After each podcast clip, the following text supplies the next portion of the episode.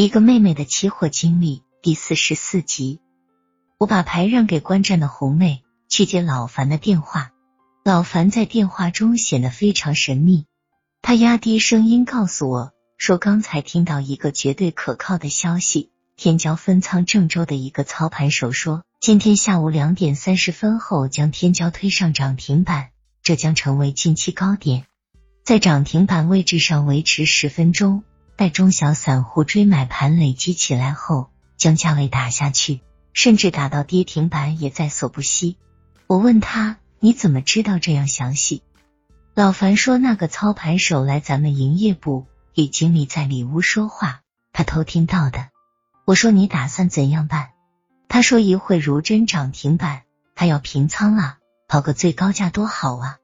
他劝我也这样做。由于使用免提，玉姐也听到了。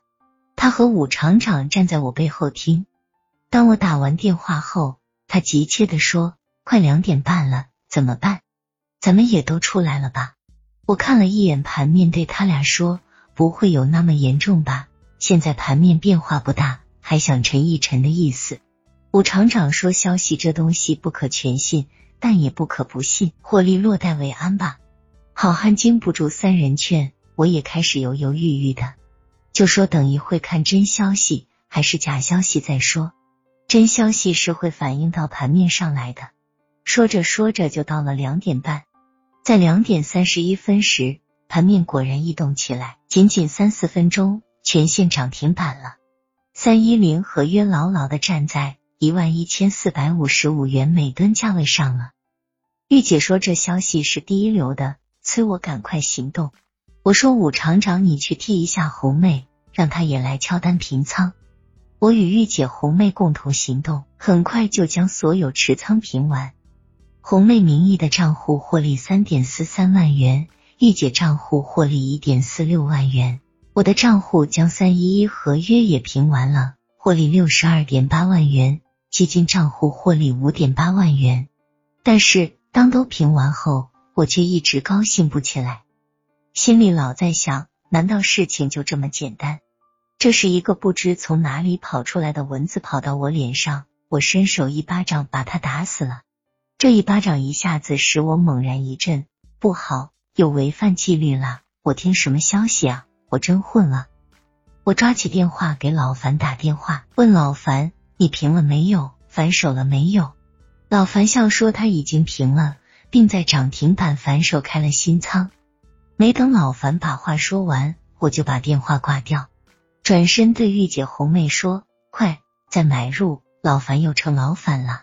他俩问怎么进，我说三一零合约咱们不碰，三幺幺至四零五合约进哪个都行，哪个能快速成交进哪个。这时我脑袋只有纪律，已经不考虑其他事情了。等一会，我们将平出的一百四十五张单又全部在涨停板打了进去。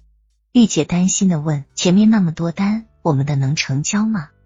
我说：“这就看老天爷怎样对待我们了。”在临近收盘时，终于盘面涨停板被打开了，我们的全部成交单真是五花八门。红妹竟真的在四零五这个刚开始交易没几天的合约上也买了两手。收市后快三点半时，我给老樊打电话，主要是对两点四十五以后。没听完他的电话就挂机表示道歉，同时问一下他的反向卖单是否还持有，但没联系上。倒是营业部王经理接住了电话，他首先对我们取得七十二点一二万元获利表示祝贺，然后问我有什么事。我问起了消息的事，没想到王经理说不清楚这个事。我把老樊偷听之事说了一下，王经理听了哈哈大笑。他说：“老樊这人怎么快成特务了？不错，他是和一位朋友这样在下午开盘后聊过几句，他们只是对行情谈自己的看法，这样的谈话多着呢。可他从来没把这当成一回事。如果这一次操作的话，恐怕十回就有八回错了。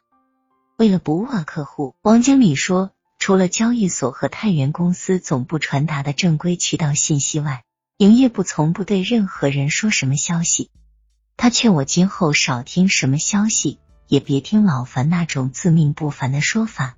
我向王经理表示感谢。我打完电话，把这个情况给玉姐、红妹和武厂长说了一遍。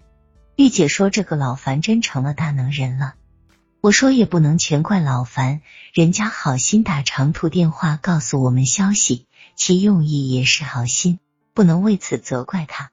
再说，咱们把近千点获利装入口袋了，只是换换手而已。”红妹说：“她感觉这样换手的办法挺好的，本金增加了。”何乐而不为呢？武厂长说他有点担心，咱们后来进的都是最高价，尾市又打开了涨停板，以低于一个价位的价格报收，明天还不知道会怎样呢。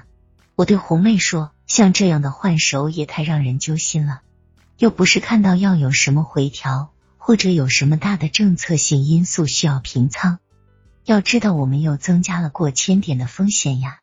但我对武厂长说，也别太担心，趋势未改，要敢于坚持自己的立场。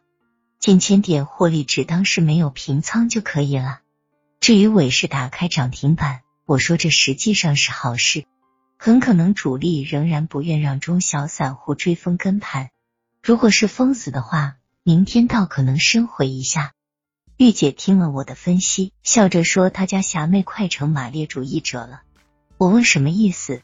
玉姐说：“我既反对红妹的左倾冒险主义，又反对武厂长的右倾保守主义，成了绝对正确的财经学院的教授了。”我又气又笑，用手打了玉姐后背两下，说：“就你能从政治高度概括问题吗？”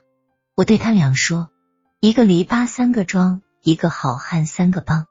其实你们提这些意见都很有用，帮我从各个侧面都能考虑到。”如果只是我一个人的话，肯定不会这么周全的想问题，也许早就犯错误了。有人说期货是孤独者的事业，我看还是众人拾柴火焰高，集思广益，能看到正反两方面的问题。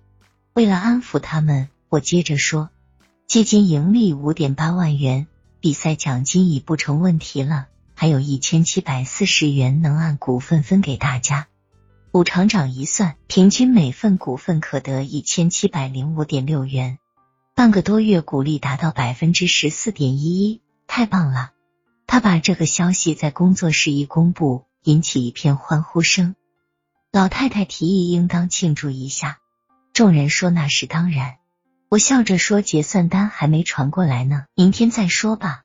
大家不同意，结果每人从口袋里。先拿出二十元钱凑了五百元，共同到饭店搓了一顿。我很不愿意去，找理由说身体不舒服，但还是被大家拉去了。